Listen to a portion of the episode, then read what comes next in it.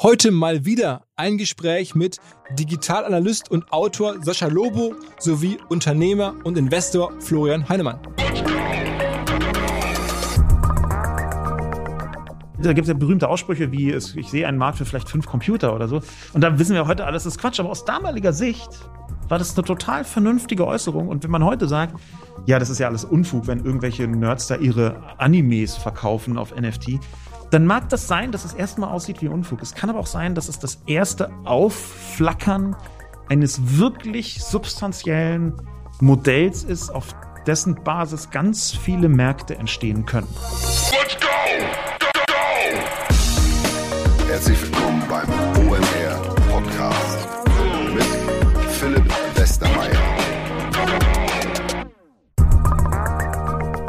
Hinweis auf einen ganz langjährigen Partner von uns, dessen Produkte ich extrem schätze, wahrscheinlich mit die besten in seiner Industrie. Die Rede ist von der Mobilitätstechnologieindustrie, aka Automobilindustrie. Und die Rede ist dann natürlich von Audi. Und Audi, das darf ich jetzt hier sagen, hat ein neues Feature, insbesondere für Geschäftskunden oder Menschen aus dem Startup-Umfeld, die überlegen, ein Auto zu kaufen, vor allen Dingen auch über ihre Firmen. Dann kann ich Folgendes machen. Man kann sich direkt live ins Autozentrum einschalten. Man muss da nicht mehr hingehen, es gibt dann einen Ansprechpartner oder eine Ansprechpartnerin, die eine Brille trägt und dann kann man sozusagen mit denen gemeinsam diskutieren und durch diese Brille das Auto angucken, alle Fragen stellen, dann steigen die da ein, erklären einem alles, was man dann durch diese Brille quasi auf seinem Bildschirm sieht. Man kann von seinem Sofa aus richtig Lust kriegen, neue Autos zu beurteilen, über Sitznähte bis zu Fußräume, Technologie, Farben, alles ist dann direkt da zu sehen, wie der Besuch im Autozentrum, nur halt digital. Ich glaube, gerade bei Audi gibt es eine ganze Reihe gute Modelle anzugucken. Zum Beispiel den neuen Audi RS e-tron GT, den habe ich mir angeschaut bei diesem Test. Ich habe das auch mal alles erklären lassen. Das ist schon ein sehr, sehr sportliches Fahrzeug. Je nach Farbe sieht es ein bisschen ähm, lieber und ein bisschen aggressiver aus. All das kann man sich auch zeigen lassen.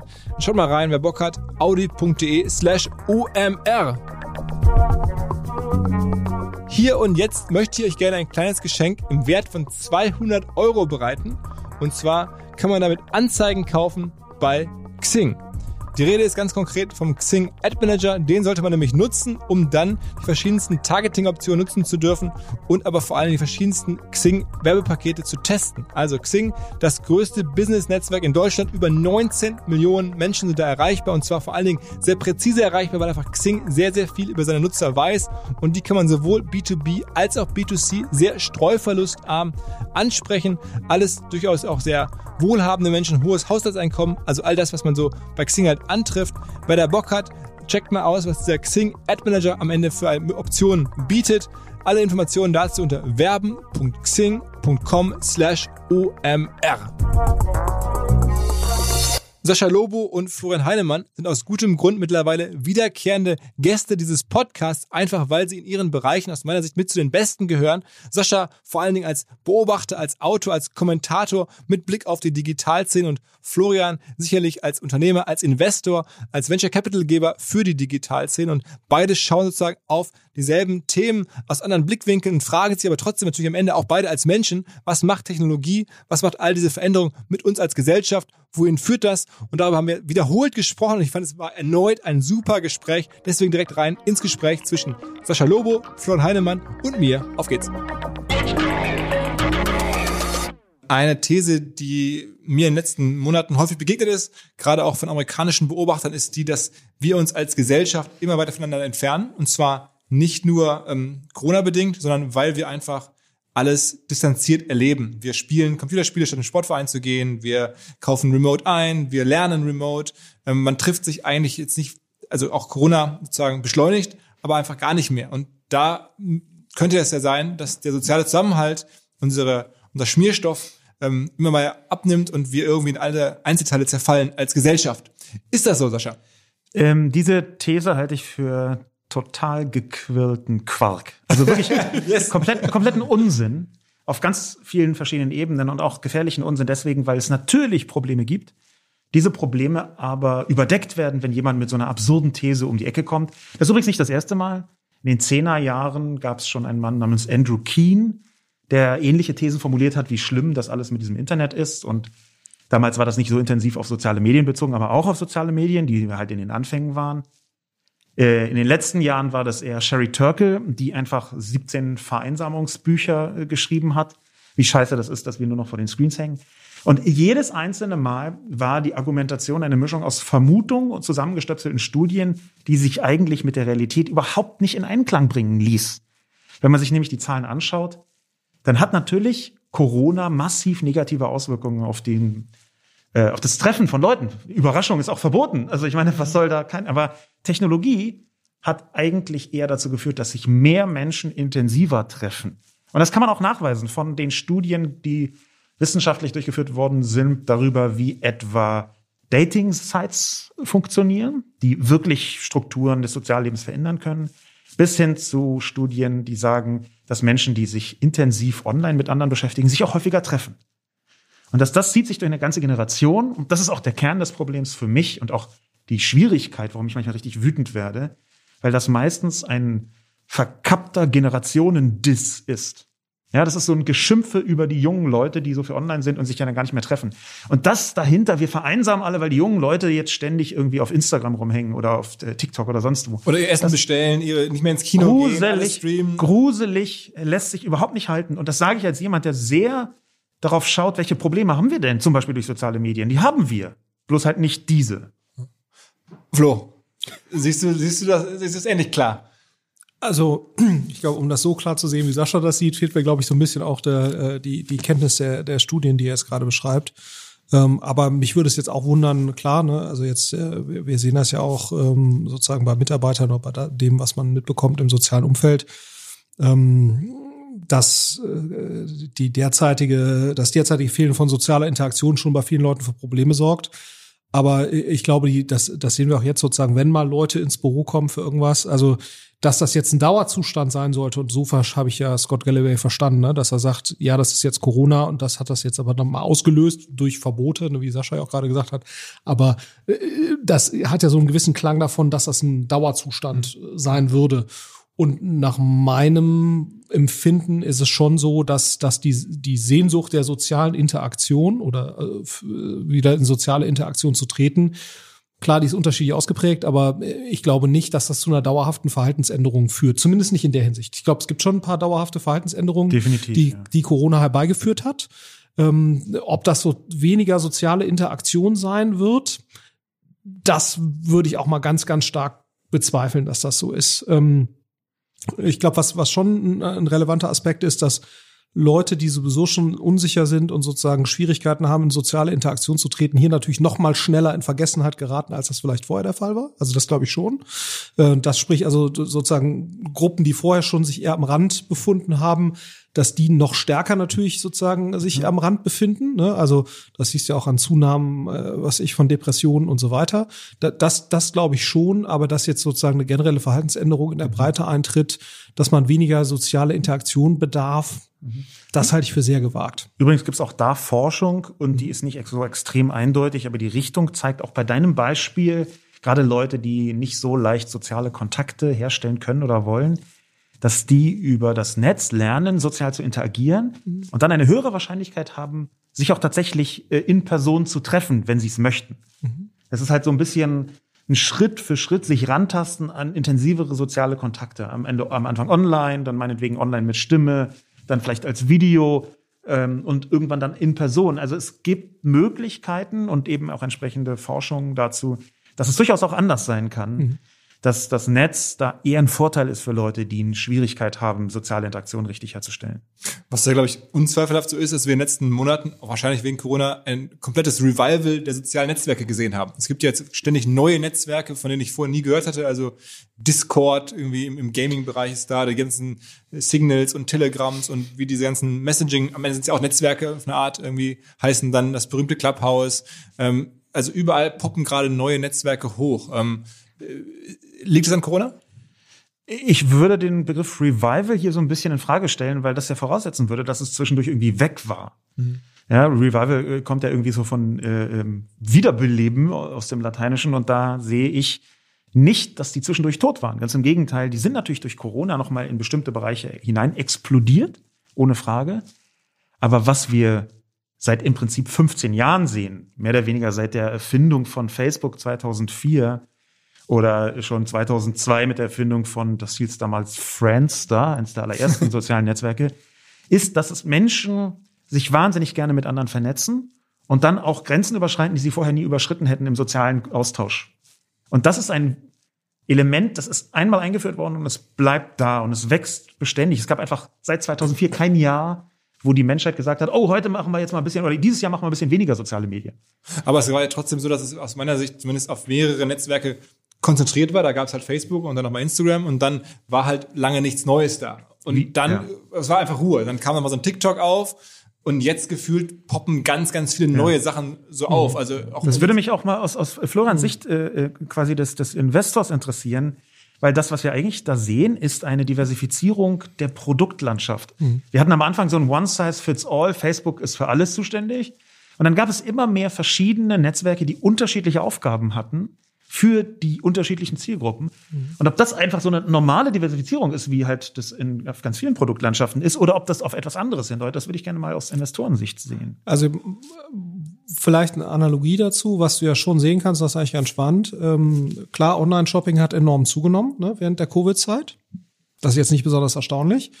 Aber, und das ist schon ganz spannend, dass sozusagen das Shoppingverhalten von den Leuten ist differenzierter geworden in dieser Zeit. Das heißt also, klar hat Amazon dramatisch gewonnen ne, in der Zeit, natürlich als der größte Anbieter, aber parallel ist sozusagen der Anteil der nicht Amazon äh, Shopping sozusagen Fulfillment äh, Dienstleister oder Services hat zugenommen in der Zeit. Offenbar wegen des erhöhten Zeitbudgets, dass Leute halt stärker recherchieren können und so weiter. ne? Also da, da habe ich eben Daten zugesehen jetzt gerade von dem von dem Benedict Evans. Und ich meine, analog dazu könnte man natürlich sagen, okay, das erhöhte Zeitbudget während Corona hat auf jeden Fall wahrscheinlich dazu geführt, dass Leute bereit sind, mehr Recherchezeit äh, da reinzustecken, was ist der optimale Platz, um meine Shoppingbedürfnisse zu erfüllen oder meine Bedarfsdeckung. Und dann wahrscheinlich auch äh, analog dazu eben dazu geführt, dass Leute ein differenzierteres Verhalten auch in, in, in diesem sozialen Medien-Interaktionskosmos quasi zeigen. Ist natürlich die Frage, was passiert nach Corona, ne, wenn sozusagen das Zeitbudget dann mit vermehrter sozialer Interaktion in der physischen Welt dann gegebenenfalls wieder abnimmt, ne? oder mehr Reisetätigkeit und so weiter. Das führt ja alles dann letztendlich dazu, dass, dass du weniger Zeit haben wirst. Schwer zu sagen, würde ich deswegen in Social Networks jetzt verstärkt investieren, weil ich denke, dass sozusagen dieser Nischen-Case wieder eine stärkere Berechtigung hat. Wahrscheinlich schon, ne? Äh, weil ich sag mal, du hast ja schon sozusagen in der Frühphase der Social Networks, hast ja schon, da kamen irgendwie Leute zu dir, wir machen das Social Network für Ärzte, für Wissenschaftler, für so. Und das hat eine Zeit lang, hat das ja Geld bekommen und dann hat im Prinzip das ein Stück weit abgenommen, weil du halt gesagt hast, forget it, ne? dann machen die halt eine Gruppe auf Facebook, so nach dem Motto, und dann ist dieses Thema äh, äh, abgedeckt und du hast dich sehr schwer damit getan, dafür Geld zu kriegen. Und das ist wahrscheinlich jetzt wird wieder anders sein. Ne? Ja, da- Gen genauso wie es ja auch im Shopping-Bereich der Fall ist, dass du sozusagen jetzt äh, D2C-Brands haben sich zumindest jetzt mal in Europa ein bisschen schwerer getan, ja, vor zwölf Monaten und davor, nachdem es ein ziemlicher Hype war. Das kehrt jetzt natürlich wieder stärker zurück. Man muss trotzdem natürlich schauen, ist das ein VC-Investment Case, ne? weil das ist natürlich in, aus anderen Gründen dort wieder äh, nicht, nicht ganz so einfach. Aber ich glaube sozusagen die, die Chance, des äh, sozusagen oder die Wahrscheinlichkeit in der Nische mit irgendwas Spezialisiertem Erfolg zu haben, wird wahrscheinlich als höher angesehen, als das vor Corona der Fall war. Und das müsste eigentlich auch zu mehr Geld führen. Das sieht man ja auch. Ich meine, das, Ja, man, was jetzt gesagt, Clubhouse äh, haben wir äh, gerade erwähnt. Wir waren ja alle drei da aktiv. Ähm, vier Milliarden stehen da jetzt im Raum. Ne? Das ist ja schon, schon. Äh, hättest du es erwartet? Nee, ehrlicherweise, aber weil ich natürlich auch so ein bisschen jetzt gerade gefärbt bin von der Wahrnehmung sozusagen der zurückgehenden Relevanz von Clubhouse in Deutschland. Ne? Äh, aber insgesamt entwickelt sich wohl Clubhouse nach meinem Verständnis gar nicht so schlecht. Ne? Also jetzt auch nicht, es explodiert auch nicht. Deswegen haben mich diese vier Milliarden da schon überrascht. Ähm, aber es scheint schon ein globales Phänomen zu sein, ne? dass da eben viele ähm, letztendlich äh, geografische Regionen da irgendwie dran teilnehmen äh, in, mit einer gewissen Intensität. Aber überrascht, es hat mich jetzt in der Ausprägung hat mich das schon überrascht. Andererseits, ne, ich meine, äh, wenn du guckst, wie sich die Bewertungen in anderen Bereichen entwickeln, muss man das natürlich auch dort wieder äh, eben entsprechend konstatieren. Also man ist ja mittlerweile auch äh, jetzt in 2021 viel, viel schneller bei einer äh, 4 Milliarden Bewertung, ne, äh, äh, als man das jetzt in 2019 der Fall gewesen wäre. Das darf man natürlich auch, auch nicht vergessen. Ne? Ich möchte noch einen ganz einen kleinen Schlenker machen, weil das genau da reinpasst, zu dem von dir vorher so ein bisschen äh, ähm, spöttisch, völlig zu Recht spöttisch bemerken, äh, Social Network für Ärzte. Das ist ein ganz klassischer Kategorienfehler. Ja, so Kategorienfehler ist quasi eine, eine philosophische Ebene sogar. Da hat Niklas Luhmann mal gesagt, naja, wenn man gerne Pellkartoffeln isst, dann baut man ja auch nicht Pellkartoffeln an. Ja, sondern das sind einfach unterschiedliche Kategorien und Social Network für Ärzte ist halt so ein bisschen wie wenn man im Supermarkt nicht Abteilungen hätte wie äh, äh, Obst und Gemüse, sondern wie Ressorts in der Zeitung, Politik, Wirtschaft, Sport. Das ist keine Supermarktabteilung. Deswegen ist für Social Networks Ärzte völlig irrelevant. Das sind völlig unterschiedliche Kategorien. Was wir sehen, ist, dass eine Spezialisierung der So- Social Networks stattfindet und dass die einerseits entlang von Beziehungsströmen und andererseits entlang von in- interessanterweise Medienformen stattfinden. Das kann man beobachten für äh, Fotos, da war es ganz eindeutig Instagram. Für kurze Videoclips ist es inzwischen TikTok. Rund um Sound geht äh, Clubhouse in diese Richtung. Klassische Videonetzwerke, da ist YouTube ein nicht zu unterschätzendes Social Network für viele Menschen. Auch wenn das für uns eher aussieht wie so ein Video, also wie eine Videoplattform, es ist aber eigentlich mit ganz vielen Funktionen auch ganz dicht am Social Network entlang. Und zwar in diesem Fall am Beziehungsstrom zwischen ähm, Vorbild und Fan. Ja, das sind auch relativ wichtige Beziehungen. Wir haben rund um die Welt eine Vielzahl von Social Networks, die entlang einer Kommunikation funktionieren, wie WhatsApp. Ich würde das als Social Network Ja, betrachten, Telegram und diese ganzen Messenger. Das sind halt Social Networks, die anders funktionieren, als wir das noch vor zehn Jahren dachten. Und mit wir meine ich wirklich wir alle. Wir haben jetzt vielleicht bis auf Mark Zuckerberg nicht wirklich rechtzeitig verstanden, was Social Networks im Detail sind. Und da glaube ich schon, dass diese Diversifizierung, die durch Corona auch noch mal stärker geworden ist, intensiver geworden ist, dass diese Diversifizierung von Social Networks noch weitergeht und sich ausdifferenziert, welche zum Beispiel sehr viel Geld verdienen werden und welche vielleicht nicht so viel Geld verdienen werden. Also ich war ganz überrascht, es gibt jetzt ja auch ganz neue Dating-Apps, zum Beispiel der, der Thomas Hayo, der immer in New York unterwegs ist, im Kreise der Schönen und Reichen, der hatte mir erzählt, da gibt es jetzt eine Rayo, Raya heißt diese App, wo dann so, so eine Art Showhaus als Dating-App, da muss man irgendwie einen vernünftigen Instagram-Account haben, dann wird man dann nur zugelassen. Also das ist ja schon alles ganz neue, so auch Netzwerke, Ja, Dating-Apps als Netzwerke. Ich sag nur Elite-Partner, also das Konzept gibt's ja schon zwei, drei Minuten. Aber ich glaube, hier wirklich ist, hier ist es scheinbar ein bisschen ehrlicher so, oder zumindest war das so seine Beschreibung. noch ehrlicher als ohne Abi kommst du nicht rein.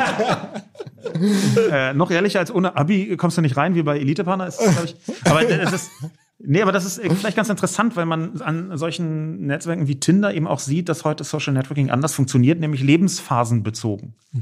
Das ist dann entlang von Beziehungsströmen. Wenn du halt Single bist, ich sage jetzt den Durchschnittscase, ja, nicht, nicht irgendwie Spezialfälle, aber wenn du Single bist, dann brauchst du Tinder ziemlich, kannst du gut gebrauchen. Wenn du nicht mehr Single bist, das ist von einem Tag auf den anderen, hoffe ich jetzt mal, wie gesagt, Normalfall, jetzt nicht mehr dein liebstes Social Network. Und das ist halt so Phasen- und Beziehungsstrom bezogen. Und Beziehungsstrom, damit meine ich einfach die, der ständige Aufbau und Weiterentwicklung von Beziehungen zwischen Menschen. Ja, das ist das so, was uns im Alltag so kommunikativ vom Austausch her am Leben hält. Sag, sag trotzdem noch ein paar Worte aus deiner Sicht jetzt heute zu Clubhouse. Ich meine, wir haben jetzt alle so oft drüber gesprochen, aber ich will es trotzdem einmal drin haben, weil es ja auch dynamisch Ja. sich entwickelt hat. Das ist so interessant, wie wirklich Leute, die auch seit, seit 20 Jahren intensiv im Netz dabei sind, immer wieder total unterschätzen, dass der Gartner Hype Cycle wirklich für ganz viele Produkte anwendbar ist.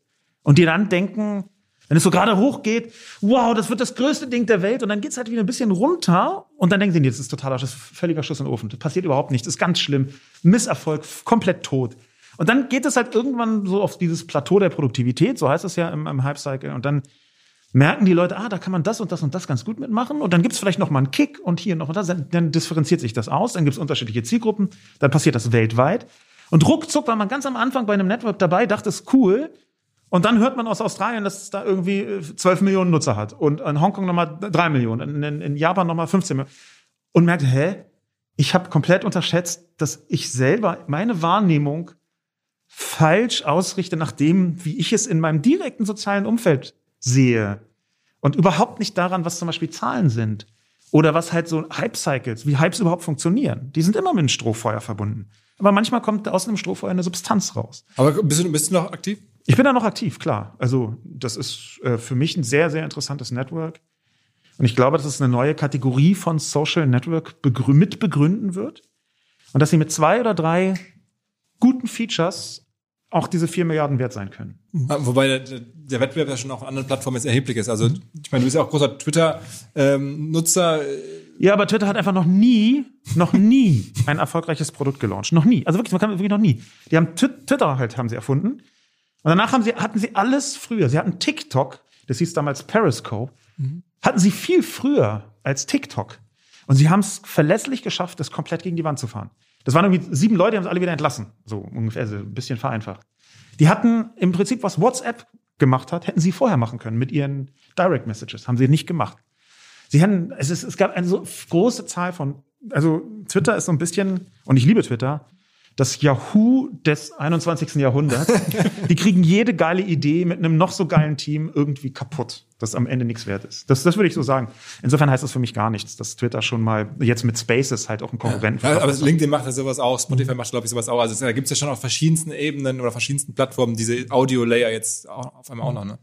Ich sag mal so, ein Knopf äh, Publish as a Podcast bei Clubhouse, der meinetwegen auch kostenpflichtig sein kann oder whatever, ähm, mit so ein bisschen Podigy-Plattform dran geflanscht.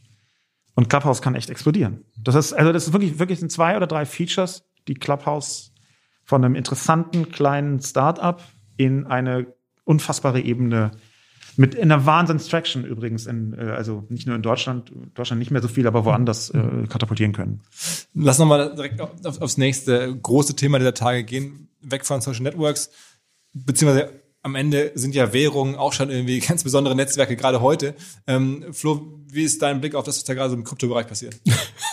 Ja, also äh, ich meine, es ist, ist durchaus, also du hast ja mehrere Ebenen da, ne? So das eine ist halt klar so die, die Währungsebene mit, mit Bitcoin ganz vorne und E- Ethereum äh, hinten dran. So, ich meine, das ist gerade der, der ICO von Coinbase. Äh, ICO, der IPO von, von Das Coinbase. Direct Listing. Ja, genau, Direct Listing hat, hat stattgefunden äh, und äh, mit der wirklich durchaus beeindruckenden Bewertung, ne, irgendwie 80, 90 Milliarden, äh, so, ich weiß nicht, wie jetzt der Kurs heute sich entwickelt hat. Ähm, und das auch nicht auf Basis von total verrückter Crazy-Bewertung, sondern wenn man sich die Quartals-1-Zahlen anguckt, äh, dann ist das durchaus, ich habe jetzt das EBITDA-Multiple nicht mehr im Kopf, aber das war, das war schon noch irgendwie halbwegs okay. Es war nicht Blase jedenfalls. Es war jetzt nicht komplette Blase, wo du jetzt sagst, okay, also offenbar das Volumen, was da mittlerweile gehandelt wird, äh, das ist schon wahnsinnig hoch. Jetzt hat Coinbase im Verhältnis zu anderen Börsenanbietern, wenn man jetzt mal sagt, das ist so, eine Art Börse, ähm, eine relativ hohe Gebührenstruktur. Ist die Frage, ob sie die halten können. Ne? Also, aber vom Grundsatz her muss man sagen, mit dem Coinbase IPO und, und ich sag mal in diesen Größenklassen, ich weiß jetzt gar nicht, was, was sozusagen der, der andere Börsenanbieter gerade wert sind, aber sind sie vermutlich mal einer der größten Börsenanbieter der Welt. deutlich mehr wert als New York Stock Exchange oder Deutsche Börse. Genau, Deutlich mehr also do- äh, das war, ich weiß jetzt nicht, ob es irgendeinen chinesischen Börsenanbieter gibt, der vielleicht noch größer ist, aber sie sind auf jeden Fall, sag mal, ganz Ja. weit vorne angekommen. Ähm, und, ähm, und ähm, es ist ja schon so, ne? ich meine, es siehst du auch in der Bitcoin-Kursentwicklung und äh, jetzt an Elon Musk und verschiedene anderen Firmen, und, äh, also Tesla und beziehungsweise Elon Musk persönlich, dass, dass dort Menschen das offenbar ja als ein Store of Value irgendwo ansehen. Ne? Ich, ähm, ich, ähm, ich finde das, äh, ja, also ähm, ob jetzt der Bitcoin 200.000 Dollar wert sein wird in drei Jahren, ich kann ich kann's dir nicht, ich habe da keine dezidierte bist Meinung in zu. vielen Beiräten und mittelständischen Firmen in Deutschland. Aber da es ist ja das Thema auch, sollte man jetzt ähnlich wie einen Tesla oder wie einen, ähm, äh, ich, äh, sag mal kurz, Square zum Beispiel, all, all diese Firmen, die jetzt sozusagen ihre liquiden Mittel zum Teil auch in Bitcoin annehmen. Gibt es diese Diskussion, dass jetzt irgendwie, ich glaube, du bist ja bei Oetker, du bist bei, bei, bei Fissmann, bist du eng, sind das Firmen, die jetzt auch sagen sollten, naja, wir nehmen mal so im Bereich Treasury einen kleinen Teil, 5% oder was, und investieren die auch in Bitcoin? Also da bin ich aber auch wahrscheinlich nicht Teil dieser Diskussion, ehrlicherweise, weil meine Kompetenzen, glaube ich, eher in anderen Bereichen gesehen werden als jetzt im, im Verwalten von Treasuries. Aber wo du es schon mitbekommst, ist ganz klar mit den Family Offices. Ne? Also dass dort ähm, sozusagen jetzt im Bereich der Vermögensallokation ist ähnlich wie du früher gesagt hast, 5%, 10%, wie viel Prozent auch immer, müssen halt in Gold, hast du jetzt schon, dass Leute sagen, das sollte halt man halt in Bitcoin anlegen. Ne? Äh, so, und ähm, das ist schon so ähm, auf dieser Family Office-Ebene. Da ist äh, ganz klar. Ne? So, und, und das ist eigentlich ganz spannend, unabhängig davon, welchen Wert jetzt Leute wirklich dahinter sehen. Ne? Also äh, so ein Stück weit abstrahiert auch von der tatsächlichen, hat jetzt der Bitcoin Substanz oder sowas, ne? Also, äh, sondern es Leute, okay, offenbar, so wie das Ding konstruiert ist, besteht eine gewisse Wahrscheinlichkeit, äh, dass der Wert noch weiter zunimmt, weil wenn die Nachfrage zunimmt, die, das Angebot ist äh, letztendlich endlich. Das heißt, da besteht eine relativ hohe Chance, dass der Wert zumindest mal nicht relevant runtergehen wird. Also engagieren wir uns dort. Ne? Also ein Stück weit auch abstrahiert von hat jetzt die Blockchain irgendeine Art von äh, sozusagen technologischen Sinn oder Überlegenheit, sondern einfach als Store of Value. Also die Diskussion findet auf jeden Fall statt. Und die führt auch dazu, dass, ähm, und das siehst du ja auch daran, dass jetzt Hedgefonds sich da engagieren und so weiter, dass ich würde jetzt nicht sagen, das ist jetzt in der Mitte der Gesellschaft angekommen, das darf man auch immer nicht vergessen. ne? Das ist ja noch kein, kein Massenphänomen, aber das kann natürlich sowas wie, wie, wie jetzt der Coinbase IPO und die Popularität, die dazu beiträgt, äh, die damit einhergeht, das kann schon dazu führen, dass sich das noch stärker äh, durchsetzt. Also das ist ja so diese eine Ebene und die andere Ebene ist natürlich sozusagen die technologische, ne? äh, äh, was, was Blockchain angeht. Ähm, und, äh, und da muss man, da hast du jetzt auch eine gewisse Renaissance, ne, bei den, also das, was vor ein paar Jahren die ICOs waren, äh, und ja dann leider auch natürlich aufgrund äh, sozusagen des Fehlverhaltens der Akteure dort. Also das, äh, Betrug ne? Betrug, ne, da, was dazu, äh, was dazu geführt hat, dass das letztendlich wieder sehr stark eingeschlafen ist, dass du da eine gewisse Renaissance äh, hast und ähm, was ja auch Sinn macht, ne, weil sozusagen die die die Themen irgendwelche Assets zu tokenisieren und und so weiter, das ist, kann ja schon sehr viel Sinn machen, auch aus Transaktionskostensicht. Und da siehst du jetzt mal eine gewisse Renaissance, ne, äh, und da muss man muss man gucken, inwieweit das jetzt wiederkommt, weil es ist natürlich immer noch nicht so, dass du jetzt sozusagen unabhängig von diesem Kryptowährungscase äh, jetzt viele Use Cases auf der Blockchain hättest, die sich jetzt im Endkunden äh, sozusagen Use Case jetzt sehr, sehr stark schon durchgesetzt hätten. In der- Impfpass soll jetzt demnächst kommen als, als Ich glaube, davon ist man schon wieder abgekommen Ja. zum Teil. Aber Also, also, aber das ist sozusagen, äh, und das, das muss natürlich kommen. Ne? Du brauchst natürlich massenmarkttaugliche Use Cases, damit das jetzt wirklich äh, sich, sich durchsetzt. Melden sich denn bei euch viele Leute, die jetzt euch sozusagen einen Pitch liefern mit, mit solchen Sachen? Schon, ja. Das ist schon, das hat auch wieder ein Stück weit zugenommen. Ähm, aber für uns wäre dann eher sozusagen, wir würden halt infrastrukturellere Use Cases uns angucken, ne? also die da irgendwie, und das hatten wir auch von, als sozusagen dieser ICO-Markt so heiß war, hatten wir uns das auch schon mal angeguckt, haben dann letztendlich auch nichts gemacht dort. Ähm, ähm, aber das ist jetzt nichts, was ich ausschließen würde. Aber das ist, ähm, ja, also es ist jetzt nicht so, dass das, ähm, äh, das jetzt mit sozusagen der, der Kryptowährungsentwicklung, äh, dass gleichzeitig auch sozusagen diese Projekte sehr stark jetzt befeuert würden und wir das auf einmal jetzt sehr stark als Investment Case ansehen werden. Aber die, die Kryptofonds, die es gibt zum Teil, oder auch die, die Blockchain-Projektfonds, äh, die, die es gibt, die zeigen schon natürlich auch aufgrund der, der Kryptowährungsentwicklung. äh, eine relativ starke Wertentwicklung. Ne? Da muss man natürlich nur gucken, liegt das jetzt primär daran, dass der Bitcoin so äh, sich entwickelt hat oder liegt das jetzt wirklich an äh, einer, einer substanziell gesteigerten Werthaltigkeit? Und das, ähm, darüber kann man sich jetzt streiten. Also ich, ich bin da eher, ne, auch andere Fonds, wenn jetzt irgendwie Index oder so, die sagen auch,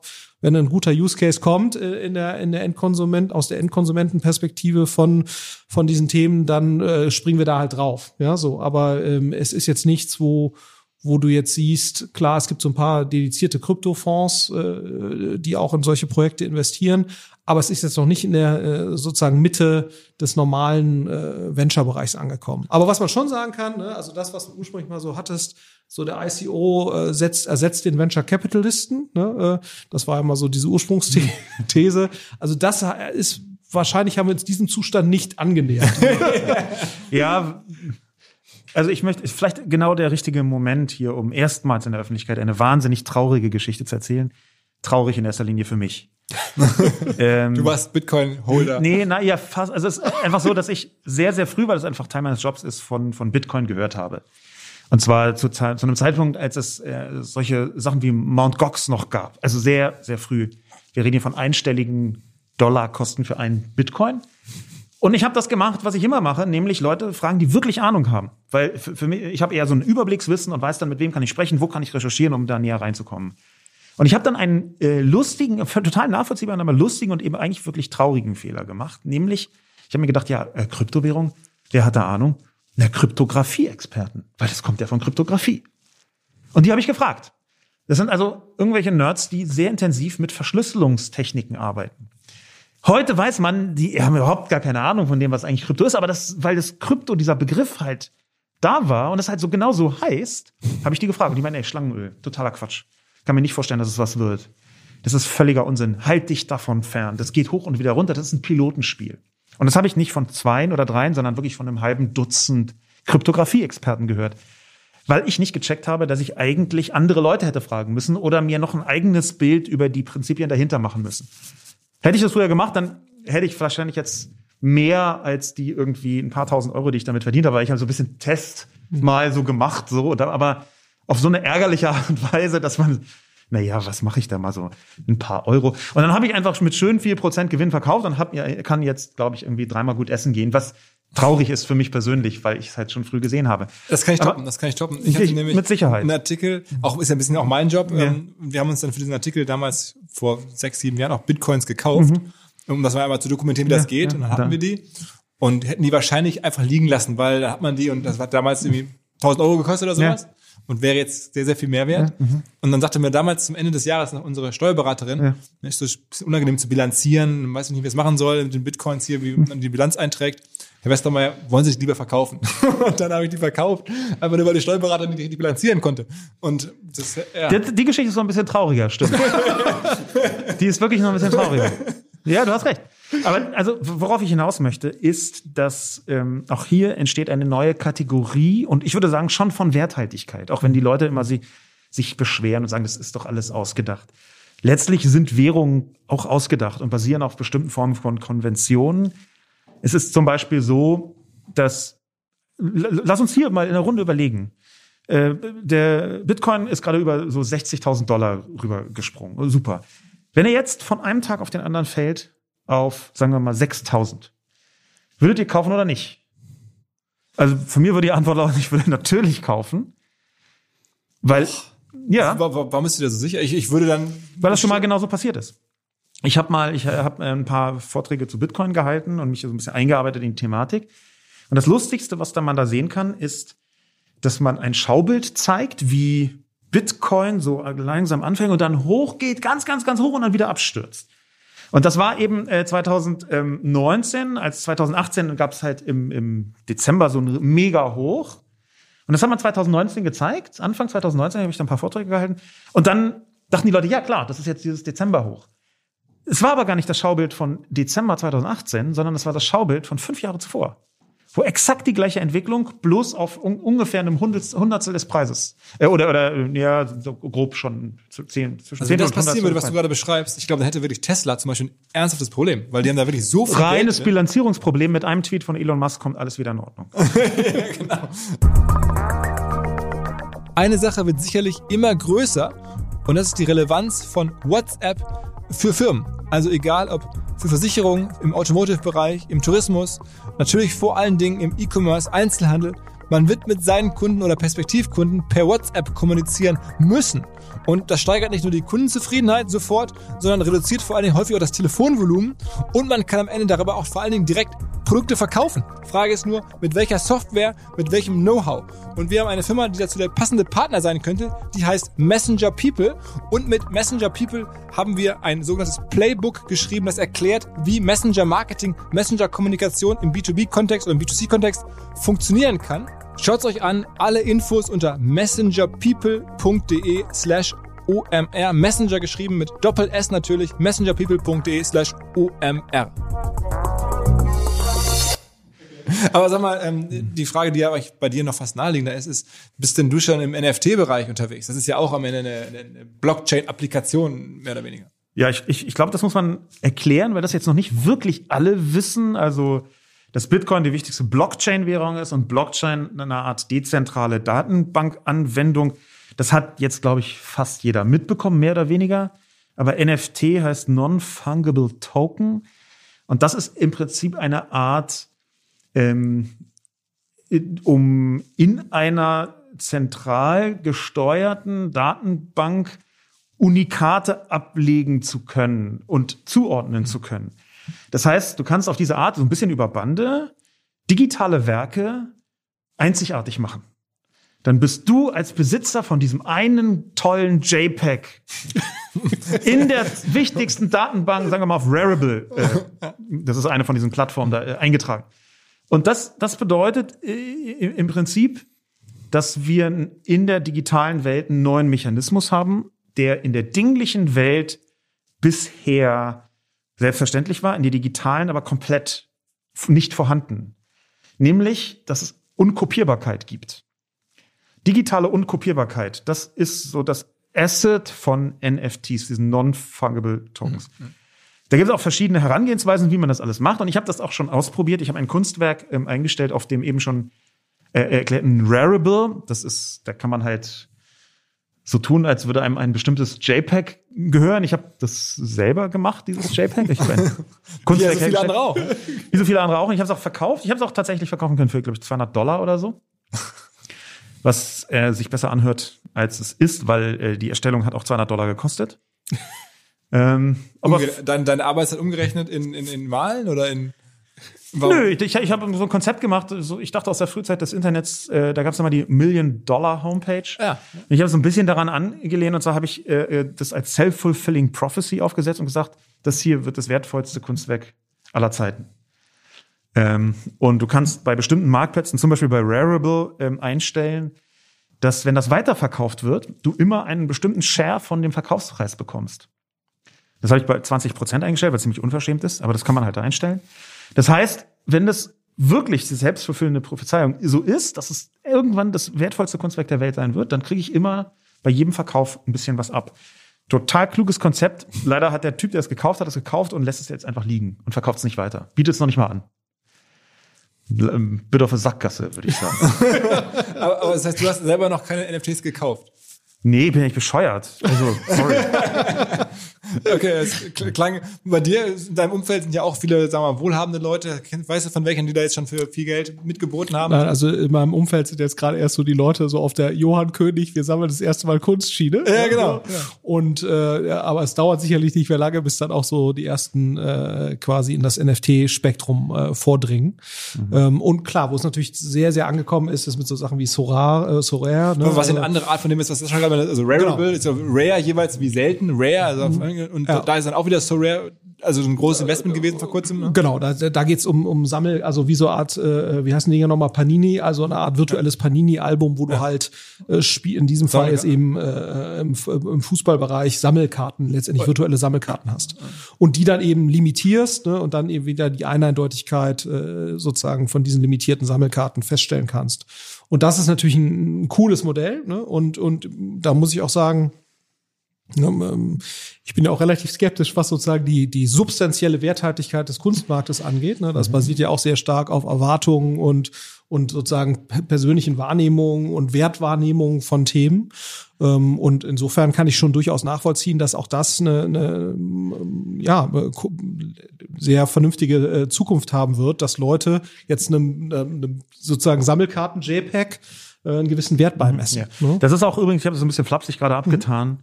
Ähm, das ist ein ganz häufiges Phänomen, deswegen muss man das, glaube ich, auch ernst nehmen aus, aus ökonomischer Sicht.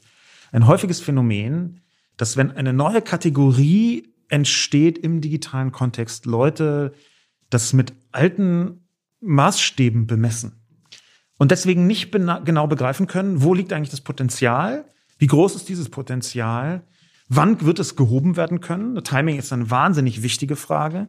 Und das können wir im Moment noch sehr schwer abschätzen. Deswegen ist es ganz leicht, sowohl über, über Blockchain wie auch über NFTs, irgendwie, die ja meines Wissens auf Ethereum-Basis stattfinden meistens, darüber zu spotten, weil noch nicht ganz klar ist, wo ist eigentlich der Nutzen. Weil wenn man sich die Technologiegeschichte anschaut, dann war das eher die Regel als die Ausnahme, dass man die ersten Jahre, teilweise Jahrzehnte, überhaupt nicht wusste, wofür eine Empfindung gut ist und ob da ein großer Markt ist oder nicht. Ja, also ich meine, da gibt es ja berühmte Aussprüche wie, ich sehe einen Markt für vielleicht fünf Computer oder so. Und da wissen wir heute alles, das ist Quatsch. Aber aus damaliger Sicht war das eine total vernünftige Äußerung. Und wenn man heute sagt, ja, das ist ja alles Unfug, wenn irgendwelche Nerds da ihre Animes verkaufen auf NFT, dann mag das sein, dass es erstmal aussieht wie Unfug. Es kann aber auch sein, dass es das erste Aufflackern eines wirklich substanziellen Modells ist, auf dessen Basis ganz viele Märkte entstehen können. Das würde ich auf jeden Fall erstmal so im Raum stehen lassen. Ob das geschieht oder nicht, da können wir uns lange drüber streiten, aber ich glaube, dass es das Potenzial hat. Aber eine Sache, die ja möglicherweise zumindest heute dazu beiträgt, dass diese Themen so groß werden, ist, dass es einfach so viel Geld gibt. Also, um da jetzt auch sehr viel Geld für zu bezahlen, was ja dann auch am Ende des- Nicht bei allen Leuten, muss man vielleicht noch dazu sagen.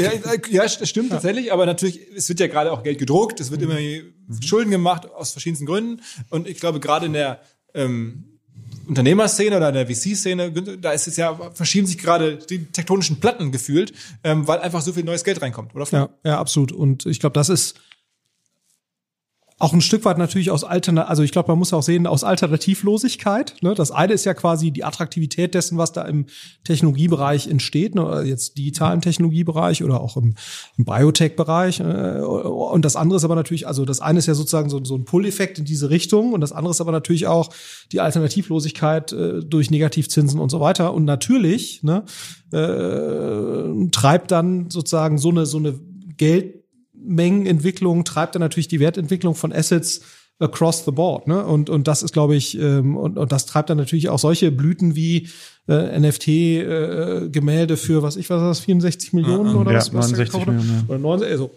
Und ähm, aber ist ja für euch ein Problem. Ich meine, du warst früher einen der größten Fonds hier in Berlin äh, mhm. geraced und, und zu Recht stolz drauf, ja. dass dir so viel Geld anvertraut wird. Jetzt kriegt man sozusagen auf einmal eine Finanzierungsrunde, die ist so groß für euer ganzer Fonds, äh, innerhalb von ein paar Tagen zusammen ist das Gefühl. Ja, ja, absolut. Also das ist, ähm, und ich glaube, das ist auch sozusagen die, die, die Schwierigkeit in dem Bereich, wo wir jetzt sind, ne? dass, es sozusagen gar nicht so einfach ist, äh, äh da halbwegs weiterhin zur Spitzengruppe zu gehören, ne? weil man natürlich da kommen ein paar Faktoren dazu. Ne? Das eine ist natürlich, dass durch Corona, muss man, muss man auch sagen, die, äh, das Remote-Investment zu tätigen. Ne? Also jetzt als VC ist es viel normaler, in Menschen zu investieren, die man nie gesehen hat. Ne? Was natürlich auch dazu führt, dass irgendwelche US-amerikanischen Investoren innerhalb von einer Woche völlig problemlos mittlerweile ein Investment in Berlin tätigen oder in Estland oder wo auch immer. Äh, das heißt, dass dieses The World is Flat äh, sozusagen äh, Thema, zumindest jetzt mal für diesen VC-Bereich, mhm. viel stärker Realität geworden ist ähm, weil es halt viel normaler jetzt sich anfühlt, ein 5 Millionen Euro Investment zu machen oder im Gorillas Fall noch deutlich höher. Ich weiß nicht, die waren wahrscheinlich schon einmal da. Ich, aber ich weiß es nicht. Vielleicht haben sie da sogar so, so viel Geld investiert, ohne die Leute einmal gesehen zu haben. Und dass das natürlich schon die Regeln, äh, wie VC-Investments laufen, deutlich verändert. In welcher Hinsicht? Ne? Du musst viel schneller sein, ne? weil natürlich sozusagen der Prozess, wenn er remote läuft und du nicht sagst, ich muss euch aber erst noch mal besuchen da in London, sondern äh, du kannst im Prinzip äh, Prozesse innerhalb weniger Tage äh, durchführen, was vorher sechs Wochen gedauert hat. Also das ist ein Beschleunigungsaspekt. Und das andere ist natürlich, dass die Public Market Bewertung, wie wir sie jetzt äh, in der Entwicklung gesehen haben, die ja auch Du hast ja den Jan Beckers da, ne? klar, der ist ein super Fondsmanager, aber der hat natürlich auch dramatisch davon profitiert, wie, wie die Entwicklungen an den Public Markets, insbesondere im Tech-Bereich, waren. Ne? So, und das macht natürlich auch Bewertungen, die du einstiegsmäßig bezahlst, die ja viel höher sind als noch vor ein paar Jahren, auf einmal rational, ne? weil wenn natürlich die Ausstiegsbewertungen in den, was ja letztendlich die Public Markets sind ja ein gewisser Indikator dafür, wie die Ausstiegsbewertungen sein werden, ne? weil Public Markets ist ja zumindest mal in den USA einer der wesentlichen äh, Exit-Kanäle für, für Tech-Werte, äh, dann machen auf einmal auch viel höhere Einstiegsbewertungen Sinn, ne, weil natürlich die Ausstiegsbewertungen höher sind, wo dann genau die Grenze ist und wie da genau das Verhältnis sein muss in einem zeitlichen Versatz. Das macht alles nicht so einfach, aber tendenziell ist das ja so. Und, ähm, und wenn natürlich die Public Markets sich gerade im Tech-Bereich so entwickelt haben, und das ist ja, ne, die, du denkst ja so insgesamt, die Börsenwerte sind insgesamt, haben sich gut entwickelt. Das sieht, liegt aber auch primär daran, dass sich natürlich die, die digitalen Tech-Werte überproportional äh, positiv entwickelt haben. Und, und das treibt dann natürlich, also das, das lässt unsere Renditen oder die Renditen generell im Venture Capital Bereich sehr attraktiv erscheinen und führt dann natürlich auch wieder dazu, dass wir mehr Geld einsammeln können, was wir dann natürlich auch wieder äh, so? investieren. Fällt es euch leichter, Geld einsammeln? Gerade? Absolut, ja. Also das ist, äh, das, das ist insbesondere natürlich bei den etablierteren Fonds so. Ne? Also wenn du wenn du jetzt ein Frühphasenfonds bist und zwei Jahre Track Record hast, dann fällt es dir nicht unbedingt leichter, Geld einzusammeln. Ich glaube, das ist immer so ein bisschen das große Missverständnis.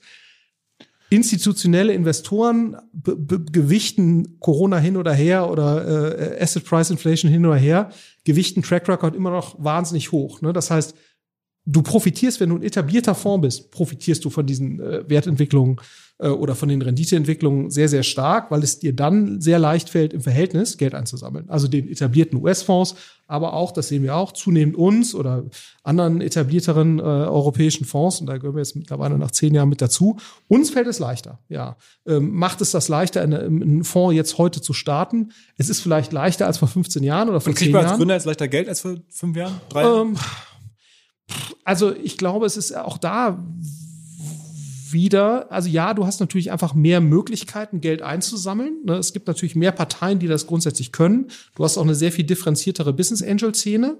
und, und die Business Angels sind ja häufig die, die die ersten Runden machen, wobei auch das eigentlich ganz spannend ist, dass sozusagen häufig diese Business Angel Runden ein Stück weit fast übersprungen werden heute und VCs direkt investieren, weil natürlich sozusagen die eher früher in der Seed Series A Phase investierenden Fonds ein Stück weit nach vorne gedrängt werden durch diese extrem schnellen äh, Runden, die jetzt eben kommen, so groß. Ne? Das heißt, wenn du vor früher in der Series A investiert hast, du kannst auch noch weiterhin ein paar Series A Deals machen, aber du wirst schon tendenziell durch solche großen Runden, wie du jetzt bei Gorillas das siehst oder bei einem Trade Republic, tendenziell nach vorne gedrängt ne, äh, äh, als Fonds und, und musst dann da früher Tickets machen und verdrängst dann natürlich sozusagen wieder die ganz frühphasigen Fonds und zum Teil auch die Business Angel. Wenn- das wenn ist du- schon so. Ja. Wenn du das so hörst, wie viel Geld sozusagen in den Tech-Markt reindrängt, und ich meine, du lebst ja auch in der Tech-Welt zum Teil an der anderen Hälfte vielleicht in der Künstlerwelt, in der, in der, sagen wir mal, Kreativwelt. Ähm, was sind da deine Gedanken zu? Äh, Also ich betrachte ja die, diese Welt schon sehr lange, sehr intensiv von auch verschiedenen Seiten. Ähm, und ich würde zuallererst mal sehen, dass sich auch wirtschaftlich etwas verändert hat. Der Grund, warum so viel Geld im Markt ist, ist unter anderem, weil in bestimmten Bereichen die großen digitalen Plattformunternehmen so unfassbar erfolgreich geworden sind in den letzten fünf Jahren, dass klar ist, hier ist ein, eine Bewegung entstanden, die noch viel umfassender äh, ein, in, in, sich weg von den Kohlenstoffunternehmen hin zu den Digitalunternehmen äh, be, äh, befindet. Da ist also ein immer größerer Teil der Wertschöpfung insgesamt und weltweit, der gewissermaßen virtuell stattfindet, der digital vernetzt stattfindet. Das hat ein bisschen auch mit einer Form von Goldrausch zu tun, aber es ist nicht ein Goldrausch im Sinne von, alle wollen davon partizipieren von irgendeiner kleinen Mine, sondern es ist eher eine Art Verschiebungsgoldrausch. Wir haben halt in ganz vielen Bereichen, wenn wir zum Beispiel Handel nehmen, immer noch so unfassbar große Umsätze im dinglichen Handel. Wenn sich davon nur 10 Prozent verschieben, dann ist das ein Wachstum von 100 Prozent im Digitalen. Und diese Verschiebungen in Richtung digital, die machen, glaube ich, einen ganz wesentlichen Teil von diesem vielen Geld aus, was reinfließt in, ja, zu einem ganz großen Teil in die äh, ähm, digitale Wirtschaft. Weil wir jetzt eine Transformation sehen der gesamten Ökonomie in Richtung digital. Und von, bei dieser Transformation ist es ziemlich sicher, dass in vielen Fällen ganz andere Marktteilnehmer erfolgreich sein werden, als das im dinglichen Bereich unterwegs ist. Das heißt, die Quote von Unternehmen, die jetzt noch klein sind, aber die Chance haben, gigantisch zu werden, die ist höher als je zuvor. Wer, wer macht das Geld mit Lebensmittellieferungen übers Internet? Wird es nur Amazon sein? Das glaube ich nicht. Werden es die Gorillas sein, die deswegen einfach übermorgen eine Milliardenbewertung haben? Kann sein. Also weiß, kann ich, kann, kann ich mir vorstellen. Wird es irgendjemand anders sein, der irgendwie vernetzt liefert, oder wird es irgendwie ein, meinetwegen, bizarres Franchise-System sein, was wir noch gar nicht auf dem Schirm haben oder was aus Asien irgendwie kommt? Weiß ich nicht. Wissen ganz viele nicht, aber die Chance ist da. Und bei dieser Verschiebung, wer ist quasi ähm, das Walmart des digitalen Zeitalters, in Klammern außer Amazon, bei dieser Verschiebung gibt es halt sehr, sehr viel zu gewinnen für vergleichsweise wenig Geld. Und da gibt's locker die Möglichkeit für ein Multiple von 1000, was irgendwie sonst immer so, und dachte mir ja, bei Facebook gab's ein paar Leute, die haben das gemacht. Aber das ist jetzt wieder da, diese Möglichkeit. Und deswegen schießt da so viel Geld in den Markt. Das wäre jetzt meine Bewertung aus ökonomischer Aber ich glaube, was halt schon klar ist dabei, die Wahrscheinlichkeit ist da und ich glaube auch die Zugänglichkeit ist da. Und das ist schon, finde ich, sehr cool, ne, dass eigentlich da grundsätzlich jetzt mal dieser Bereich ja durchlässig ist. Ne? Aber das natürlich trotzdem, dass diejenigen, die dann gewinnen werden im Nachhinein, das werden halt dann doch nur recht wenige sein. Ne? Also sprich, die, die, die Wertentwicklung, die du jetzt da in diesem Bereich sehen wirst, die, die basiert halt trotzdem auf vergleichsweise wenigen Firmen mit vergleichsweise wenigen Investoren. Ne? Das heißt, da wird natürlich schon, entsteht sehr, sehr viel Wert. Das ist schon so, aber das entsteht natürlich sehr, sehr konzentriert. Ähm, auf, sowohl auf der Firmenseite, ne, als auch auf der, auf der Investoren. Was glaubst du so, so eine Coinbase, jetzt so ein Direct Listing mit 100 Milliarden, wie viel sagen wir mal, Millionäre hat das kreiert? Ja gut, das, äh, bei- das ist natürlich schon sozusagen, deswegen ist dieses Thema Mitarbeiterbeteiligung so wichtig. Ne? Da entstehen schon, äh, also bei einem Google hatte ich damals irgendwie gelesen, waren das schon irgendwie 1000 Milliard Ja. Millionäre oder Ja. sowas, Also ich, die, ich, ich, hab, ich die hatte- entstanden sind. Äh, Das werden jetzt hier ein bisschen weniger sein, weil ich glaube, Coinbase hat nicht ganz so viele Nee, Mitarbeiter. genau. Ähm, aber äh, da lass es mal, eine, ich würde schätzen, eine dreistellige Anzahl an Millionären entsteht da. Also ich glaube, ich, ich glaube, in Hamburg erwartet man jetzt, wenn es denn diesen den About You IPO dann demnächst gibt, wir jetzt heute ausgehen, wahrscheinlich wird es demnächst auch bestätigt werden, ähm, dass da auch 100 ungefähr Millionäre daraus entstehen würden. War ich ganz überrascht, weil das ist ja sehr stark auch von Otto äh, mit aufgesetzt worden, aber das ist so, dass die Zahl, die ich da mal gehört habe. Okay. Also ähm, ich möchte vielleicht der Tran- Transparenz halber anfügen, apropos Coinbase, ich habe während wir hier sitzen drei Coinbase-Aktien gekauft über meinen Trade Republic-Account. Oha, Sehr- sehr schön. Sehr schön. Sehr schön. gerne. Allerdings, aller, allerdings muss ich sagen, hier, ähm, ich bin schon gestürzt von äh, 1000 Euro auf 997 Euro. Bis jetzt habe ich also ziemlich genau 2,05 Euro Verlust gemacht. Also die, die Kernbotschaft Invest. dieses Podcasts ist, auch Sascha Lobo hat einen Trade Republic Account. Äh, ich glaube, Ja, mehr ich kann man dachte mir, äh, äh, wir nehmen hier ja bei Project A auf und da dachte ich mir, ich muss mich so ein bisschen auch den Gepflogenheiten jetzt. Absolut. genau. genau. Aufgrund der geringen Gebühren und der tollen Usability. So, so, ähm, nee, auf, aufgrund der Das wird gerade gestiegen. Ah. Ich habe nur noch, ich habe nur noch 85 Cent Verlust gemacht jetzt Ja, gerade. so sieht's aus. Also, Flo, du hast die kompetenten Influencer vergessen, die natürlich auch dazu beitragen. Absolut. Vodafone hat ja kürzlich seine Elevation Digital Days, auf die ich hier häufiger hingewiesen hatte, abgeschlossen. Alle Inhalte weiterhin einsehbar auf der Elevation Website. Deswegen jetzt hier was ganz anderes und zwar ein neues Produktbundle von Vodafone und zwar ein Tarif Kombination mit Hardware. Hardware, ähm, konk- konkreter gesagt, ist das neue ähm, 5G-fähige Samsung Galaxy S21 in der Enterprise Edition. Dieses Telefon bekommt man für nur 1 Euro in Kombination mit dem Vodafone-Tarif Red Business Prime. Das heißt, man hat dann irgendwie diese 360 Grad Europa-Flat, die zum Tarif dazugehört. Man hat, bekommt einen Datenboost, also bis zu 10 Gigabyte zusätzliches Datenvolumen ohne Zusatzkosten. Man bekommt das Handy, alles unter vodafone.de slash S21EE E wie Enterprise Edition. Vodafone.de slash S21EE.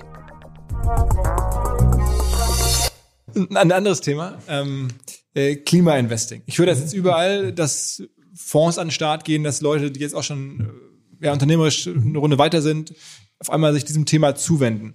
Ähm, merkt ihr jetzt auch bei euch im Umfeld, dass das irgendwie kommt, dass Leute jetzt wirklich ernsthaft sagen, dass da jetzt Geschäftsmodelle entstehen könnten oder ist das nach wie vor so ein bisschen ähm, fast soziales Unternehmertum?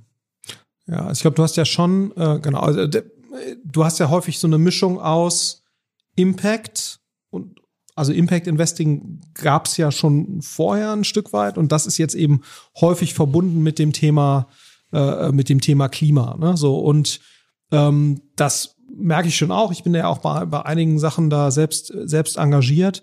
Ähm, Finde das ja auch grundsätzlich gut. Wir kriegen ja auch Druck intern ne, von von Mitarbeitern, die sagen, sollten wir nicht einen Teil unseres Fonds äh, letztendlich in solche Themen äh, investieren.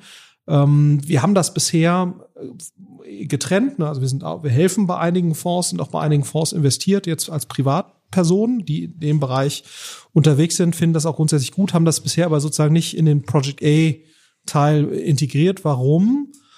Weil, ja, äh, letztendlich natürlich noch der Beweis erbracht werden muss, ob sozusagen jetzt erstmal das Impact Investing ne, renditeseitig mithalten kann mit äh, dem Thema äh, Impact, äh, mit dem mit dem regulären VC Investing.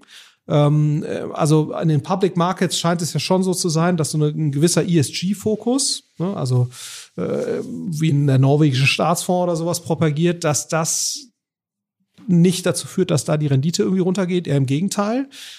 Im Private Market ist das bisher nach meinem Verständnis zumindest noch nicht unbedingt so erwiesen. So und jetzt hast du natürlich nur, also sprich, es kann durch, also äh, Tendenz wäre es schon so, dass du gegebenenfalls ein Stück weit Rendite dafür opfern musst, äh, um jetzt eben Impact zu erzeugen. Das ist grundsätzlich nicht schlimm, ne? Bloß ich glaube, dann muss man sozusagen das von vornherein sagen und wenn man so einen Fonds einsammelt, dann eben von vornherein sagen, das ist jetzt Impact und das ist Aber passiert das mehr? Also merkst du, dass, dass die ja, jetzt das passiert schon mehr und das ist ja auch grundsätzlich gut, weil man sagt, okay, das ist äh, Impact Investing. Ne? Ich versuche letztlich einen unternehmerischen Angang an das Thema Impact zu haben. Das ist vielleicht der bessere Weg, als quasi Charity zu betreiben, ne? weil man ja quasi sagt, okay, äh, da hast du immer das Problem, dass letztendlich äh, das Geld nicht so effizient genutzt wird, wie wenn jetzt ein Unternehmer versucht, ein Impact-basiertes Unternehmen aufzubauen, weil dann hast du dieses unternehmerische Element, was hoffentlich den Impact erhöht. Das ist ja so ein bisschen die, die Idee dahinter.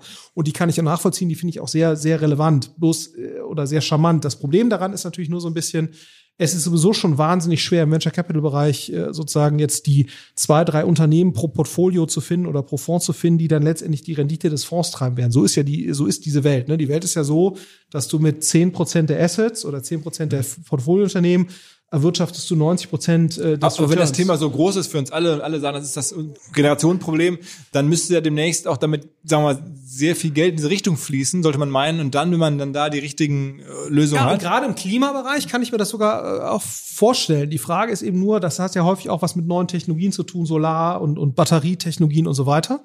Und da brauchst du nach meinem Verständnis zumindest auch wirklich substanzielle Fonds. Du warst ja mal Geschäftsführer bei, bei, bei Rocket in der frühen Phase. Jetzt ist sozusagen Alexander Samba jetzt mittlerweile Ja, groß seit Jahren da unterwegs und versucht sowohl äh, Plattformen zu bauen, dass man in, in, in, in, Bäume oder in, in Wälder investieren kann, als auch Solaranlagen, Firmen nach vorne. Der wird es jetzt ja schon, der macht es wahrscheinlich schon seriös. Absolut. Und äh, ich glaube, und, und ich glaube, da wird ja auch werden sehr viel Fördergelder reinfließen, um das Ganze wirtschaftlich zu machen. Und ich glaube auch, das ist auch der richtige Weg. Ne? Da bin ich äh, so. Die Frage ist eben sozusagen, kannst du als normaler Venture-Fonds dort mit 50, 100, 150 Millionen Euro wirklich relevant was erreichen. So, ähm, na, also zumindest mal, wenn du in Richtung Solar- oder Batterietechnologien oder sowas gehst, da, da brauchst du einfach auch nochmal größere Geldmengen. Und es ist ja super, wenn so ein äh, Alexander Samba das macht, genauso wie jetzt, wenn die Strüngmanns sagen, wir investieren sowas äh, über 15 Jahre, investieren wir in sowas wie Biontech. Ne? Das kann, kann, kann eben auch äh, Gut, da gab es noch einen Fonds, der da mit dabei war, ich glaube, der Herr Moschmann, ne, so, aber vom, da- das ist nicht so einfach, das im Venture Capital Bereich abzubilden, weil du häufig sehr lange Vorlaufzeiten brauchst und du brauchst häufig sehr, sehr große Geldmengen. Und da sind natürlich sozusagen private Vermögende besser für geeignet, ne, als jetzt das, ähm, warum, ne, weil sozusagen wir haben vorgegebene Vorlaufzeiten, äh, sozusagen wir müssen das immer auf Basis von einem gewissen Track Record in einem gewissen Bereich machen, darauf sammeln wir Geld ein. Wir haben, du musst, darfst nicht vergessen, die, die Investoren im Bereich äh, VC, institutionelle, sind häufig eher risikoaverse äh, Institutionen. Ne? So, das heißt, dass die jetzt sozusagen auf Basis von so einer Vision ohne nachweisbaren Track Record substanzielle Geldmengen investieren, das ist eben nicht ganz so einfach. Da, da sind Privatpersonen, die einfach an das Thema und an die Vision glauben, tendenziell am best besser geeignet. Ne, jetzt, ob's, ne, sich, Oder eine Börse vielleicht. Ich meine, man sieht ja auch jetzt hier, es gibt diese ja die Spark-Geschichten. äh, Sparks, aber auch generell, auch da ist jetzt hier irgendwie ähm, verschiedene deutsche Solarfirmen, auch da eine aus dem Alexander Samba-Reich, jetzt wird schon als Börsenkandidat diskutiert und es gibt ja auch die, Aber, aber das ist ein anderes Modell, ne? Das ist ja, das ist kein richtig, also das ist auch eine Technologiefirma, aber da geht's geht's nicht um eine Technologie-Neuentwicklung. Ne? Also ich, bin, äh, wo, wo du nach hohe technologische Risiken hast, sondern da geht's nach meinem Verständnis sehr stark um ein Distributionsmodell von einer bestehenden Technologie. Und das ist, glaube ich, machbar für die Börse. Ne? Ich bin, ich bin nicht so ein Riesenfreund davon, ehrlicherweise, wenn du sowas hast wie Lilium. Ich kann nicht beurteilen, wie die Erfolgsaussichten sind und so weiter. Aber das jetzt sozusagen an den Kapitalmarkt zu bringen und das technologische Risiko an unerfahrene Retail-Investoren auszulagern, da bin ich nicht so ein riesen Freund von. Also ich glaube, dass sowas eben eher von, von äh, größeren erfahrenen Investoren übernommen werden sollte. Privatpersonen oder von mir aus auch darauf spezialisierte Fonds mit entsprechenden Laufzeiten und so weiter. Ich glaube schon, dass wir das mehr sehen werden. Ne? Ist es denn vielleicht so, dass mittlerweile auch bestimmte Firmen sehr teuer sind an den Börsen, auch an den Börsen gut funktionieren, im Wasserstoffbereich, aber auch in Tesla, weil halt ähm, da jetzt Menschen anlegen, die das nicht nur als Geschäftsmodell gut finden, sondern sie auch sagen, ich finde das erstmal gut, dass es sowas gibt und deswegen ist mir das auch viel mehr wert und ich will mein Geld da jetzt reinstecken, unabhängig davon, ob es jetzt ein geiles Geschäftsmodell ist. Das ist aber die richtige Richtung für unsere Welt und meine Erwartung an die Zukunft ist ja nicht nur reich zu werden, sondern auch eine Welt zu leben, die noch irgendwie funktioniert. Und deswegen sieht man auf einmal eigentlich auf den ersten Blick unrealistische Bewertungen bei Wasserstofffirmen und denkt, warum soll das so viel wert sein? Naja, weil Leute halt eine Zukunft mit hier erkaufen wollen, äh, die uns irgendwie äh, besser ist als jetzt oder als sie sonst wäre. Siehst du sowas? Kannst du dir das vorstellen? Äh, ich habe vom Thema Climate Investing nicht die geringste Ahnung und möchte mich deswegen nicht dazu äußern. Gut, nachvollziehbar. Finde ich, ja. Ja, ja also äh, ich weiß, ich kenne ja die Theorie, die kommt ja so ein bisschen vom Pip Klöckner. Absolut, ja. sagen wir so, man muss, glaube ich, mal gucken, ähm, ob das auch noch so ist, ne, wenn denn die Aktienmärkte sich wieder sozusagen normal bewegen. Ne? Weil sozusagen zu sagen, ich glaube hier an das Thema Wasserstoff und dann investiere ich da. Ich verdiene aber trotzdem Geld, weil halt die, die Aktien insgesamt so. Ne? Also es ist relativ leicht, ne? to put your money where your mouth is, ist relativ leicht, wenn das sozusagen nicht mit finanziellen Verlusten einhergeht. Man muss halt mal gucken, äh, wie das ist sozusagen, wenn, wenn dann auch diese Aktien mal fallen. Ne? Also ich meine, zurzeit sind wir in einem Aktienmarkt, da hast du irgendwelche TikTok-Influencer, die sagen, it's so great, we finance our lifestyle based on Robinhood Investing. Ne? So, also wir investieren irgendwie Geld und dann sechs Wochen später verkaufen und damit bezahlen wir unsere Miete. Wie geil ist das denn? So, da muss man natürlich mal gucken, äh, wie, das so Die laufen führen bestimmt Kapitalertragssteuer ab, da bin ich ganz sicher. Ab- absolut, mit absoluter Sicherheit. Aber wo du natürlich sagst, okay, das ist wahrscheinlich kein nachhaltiges Modell, sein Geld irgendwie anzulegen. Da wäre ich mir mal relativ sicher. Und, und, und, und das überlagert natürlich ein Stück weit auch solche Themen. Ne? Also ähm, und, und man muss, wie gesagt, ich, ich finde die Grundsatzidee finde ich sehr, sehr gut. Ne? Also äh, ich finde super, wenn wir Wasserstoff fördern, neue Technologien fördern und so weiter. Ich bin fairerweise eher dagegen, dass das Privatpersonen tun, weil nach meiner Erfahrung tun sich Privatpersonen wahnsinnig schwer damit, den wahren Risk-Return hinter solchen Geschichten einzuschätzen, ihr Portfolio du entsprechend siehst ja auch, wie krass es ist, dass ähm, äh, also wie ahnungslos viele investieren, einfach nur teilweise, weil Elon Musk irgendwas tweetet, dann noch nicht mal das kaufen, was er gerade getweetet hat, sondern irgendwas, was so ähnlich klingt. Ähm, und jetzt, ich glaube, auch im Rahmen des Coinbase IPOs gab es ja Leute, die haben sich ähm, Aktien gekauft von Firmen, die so ähnlich klangen wie Coinbase, weil sie dachten, naja, jetzt wird der große Coinbase-Rush äh, losbrechen, dann kaufen Leute irgendwie genug Dumme, irgendwas, was so ähnlich klingt, da gehe ich mal vorher rein, dann wachse ich damit. Also ähm, Das gab es bei Zoom, bei dem IPO gab es das auch und so. Und deswegen bin ich immer so sehr, also man, ich glaube, man sollte Dinge, ich bin, ich bin total dafür, dass die Aktienquote in Deutschland steigt und dass mehr Leute in Aktien investieren und so weiter. Also bin ich all, I'm all for it. Ne? So, aber dass jetzt Leute anfangen, Einzelaktien-Picking zu betreiben, um ihren Lifestyle zu, also um sozusagen die Welt in eine gewisse Richtung zu treiben, äh, da- da- das macht, das macht mir ehrlicherweise eher Angst, als dass ich mich drüber freue. Dann, dann lass uns noch zum Schluss ein anderes Thema angehen. Und zwar haben wir jetzt erlebt, ähm, was in den USA möglich ist auf einmal mit äh, dem Kollegen Biden, der da jetzt irgendwie im Corona-Bereich aufräumt, aber in verschiedenen anderen Bereichen auch sehr zupackend, äh, Außenpolitik und also man hat das Gefühl, da geht es schon voran, so jetzt meine Laienwahrnehmung. Steht uns sowas im Herbst auch bevor oder auch, können wir uns auf sowas freuen, Sascha? Da würde ich auf jeden Fall Ja sagen, auch wenn ich weiß, dass es nur einen kleinen Prozentsatz gibt, das stimmt, aber einfach jetzt ein bisschen Hoffnung zu machen. jetzt einfach zu sagen, ja natürlich, wir explodieren im Herbst in allen Bereichen. Ja, spätestens Dezember sind alle Schulen digital und äh, der DAX ist bei 30.000 ähm, und ist im minus Arbeitslosenzahlen und überall. Also ich, ich glaube schon, und das meine ich jetzt ausnahmsweise ernst, ich glaube schon, dass wir eine Erzählung, eine Post-Corona-Erzählung haben werden, die eine für sich genommene Erfolgsgeschichte sein wird. Allein, dass Menschen merken, durch diese Impfkampagne, die ja jetzt glücklicherweise in Deutschland auch Fahrt aufnimmt, durch diese Impfkampagne gibt es ein Licht am Ende des Tunnels und irgendwann sind wir nicht mehr nur normal im Sinne von, wir können wieder in eine Kneipe gehen, krass, sondern wir schaffen es auch wieder, zurückzufinden in einen normalen Tagesablauf, sowohl ökonomisch wie auch kulturell, gesellschaftlich, sozial und in allen anderen Bereichen. Und ich glaube, dass das eine Freude und eine Explosion von ganz vielen verschiedenen, nicht nur Konsum, sondern auch verschiedenen Verhaltensweisen, auch positiven Verhaltensweisen geben wird.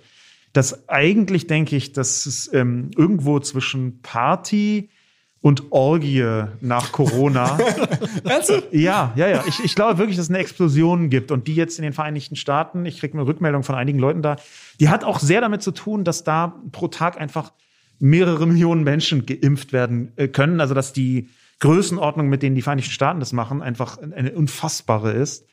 Und ich glaube, dass das sich den Weg so aus der Pandemie äh, frei impfen, dass das den Menschen die Hoffnung macht, die sie brauchen, um mit Optimismus in, sich ins Leben zu stürzen. Und sich ins Leben stürzen hat auch immer eine ökonomische und eine soziale und eine kulturelle Folge im Positiven. Ich glaube, das wird genauso in Deutschland auch passieren. Und wer schreibt diese Geschichte dann? Also Ich werde die definitiv mehrmals aufschreiben, ähm, aber wer sie dann schreibt, wer sie politisch vorantreibt- schreibt, wer schreibt es politisch? Ach so, das glaube ich wird.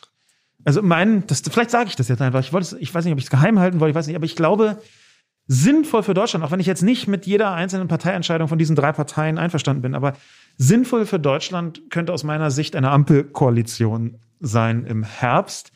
Schon allein, damit die CDU endlich mal nach, ich glaube jetzt 67 Jahren an der Macht lernt, wie es ist, in der Opposition zu sein und sich da vielleicht so ein bisschen fängt, weil das gegenwärtige Bild ist ja komplett erbärmlich, was die abgeben. Das ist ja schlimm. Da weinen ja sogar gestandene Konservative, wenn sie sich das ansehen, diese Kindergarterei da. Aber ich glaube, dass die CDU wirklich mal gut die Opposition gebrauchen kann. Und da bleibt für mich äh, dann eine Konstellation als die am wenigsten schlechte übrig. Das wäre eine, eine Ampelkoalition. Mit, wenn ich jetzt mal so ein bisschen so prognostizieren darf, einer äh, Kanzlerin Baerbock, wenn, so, wenn die momentane Verteilung grob da ist. Und das kann also aus meiner Sicht gut sein, dass das kommt. Und wenn das kommt, dann will ich jetzt nicht jeden Tag feiern, aber dann würde ich zumindest sagen, okay, es gibt Grund für einen Optimismus, weil sich bestimmte Dinge doch ändern können. Vielleicht. Flo, bist du ähnlich post-Corona optimistisch und wer würde es aus deiner Sicht schreiben? Das Post-Corona-Playbook in Deutschland. Ich glaube, äh, ich würde jetzt die, die, die Wildcard, die du gerade gezogen hast in Bezug auf Climate, Climate Investing, werde ich bei Politik ziehen. Nee, also so, so nicht. Also ich ähm, in Bezug auf ich glaube schon auch, dass das sehr viel Energie freisetzen wird, ne, was ja auch so ein bisschen nochmal gegen das äh, Scott Galloway-Thema äh, gerade von gerade spricht. Das, das glaube ich schon auch. Also ähm, und und dass das nochmal eine Menge äh, Enthusiasmus und und und positive Energie freisetzt, was ja was ja super ist.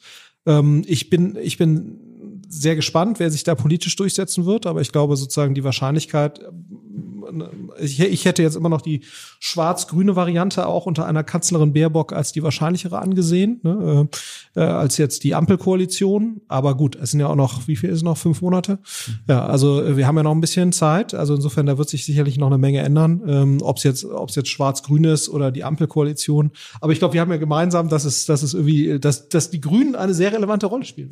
Ja, also das ist wirklich und- verrückt. wir alle drei scheinen davon auszugehen, dass Frau Baerbock ähm, äh, Kanzlerin wird. Wäre dann auch eine Person, die auf jeden Fall mal jünger ist als wir alle drei. Ja? Also, Also, aber Schwarz-Grün muss man natürlich dazu sagen, da ist die Chance dann für, sagen wir mal, Kanzler Söder schon auch eine Idee höher als äh, Kanzlerin Baerbock. Muss man vielleicht traurigerweise aus meiner Sicht auch mal dazugeben. Und, und wenn Laschet also nominiert werden sollte, wenn man diesen Podcast hört, dann ist das wahrscheinlich schon durch, Söder oder Laschet. Wenn Laschet nominiert werden sollte, weiß ich gar nicht, ob es noch für Grün-Schwarz reicht. Ne? Also das, das müsste man vielleicht auch mal äh, sehen. Laschet ist ja jetzt eine Art äh, politischer Kompass, der nach Süden zeigt. Ja, also ich weiß nicht, was das äh, substanzielle Gegenteil von einem Magnet ist. Also, aber ungefähr so scheint er auf Wähler zu wirken. Also ich, ich, ich gebe jetzt einfach nur Umfragedaten wieder. Ja, das ist jetzt gar nicht eine persönliche Haltung. Doch ist auch eine persönliche Haltung. ich Aber wollte gerade sagen, die persönliche Haltung kann man in der Spiegelkolumne ja regelmäßig nachlesen. Da ist sie ja nun. ich fand, ich habe Laschet komplett mit Samthandschuhen angefasst. ja, genau, genau. Oha. Oha. Ja, gut. Also Männer, ähm, ich freue mich jedes Mal, wenn wir dieses Update hier machen und es tut sich immer echt viel. Also ich weiß nicht, ob wir beim letzten Mal, als wir sprachen über all diese Themen, überhaupt schon im Blick hatten, die wir jetzt hier heute, ein paar davon, glaube ich schon, ein paar Sachen waren auch schon mal so am Rande touchiert, aber so ein Vierteljahr oder ein halbes Jahr macht so viel aus gerade und das merkt man in diesen Sessions, finde ich immer richtig gut. Deswegen, ähm, ja, vielen, vielen Dank, ähm, dass ihr mal wieder hier mit mir in Berlin bei Project A im Gorillas-Gebiet zusammengekommen seid. Letztes Mal noch. Gorillas, kommt das oder nicht? Hierhin, ja klar. Ja, nein. so insgesamt. Insgesamt, ja. Ähm, Also ich finde es als Konsument fände ich super, ob, ob sich das Geschäftsmodell mittelfristig rechnet.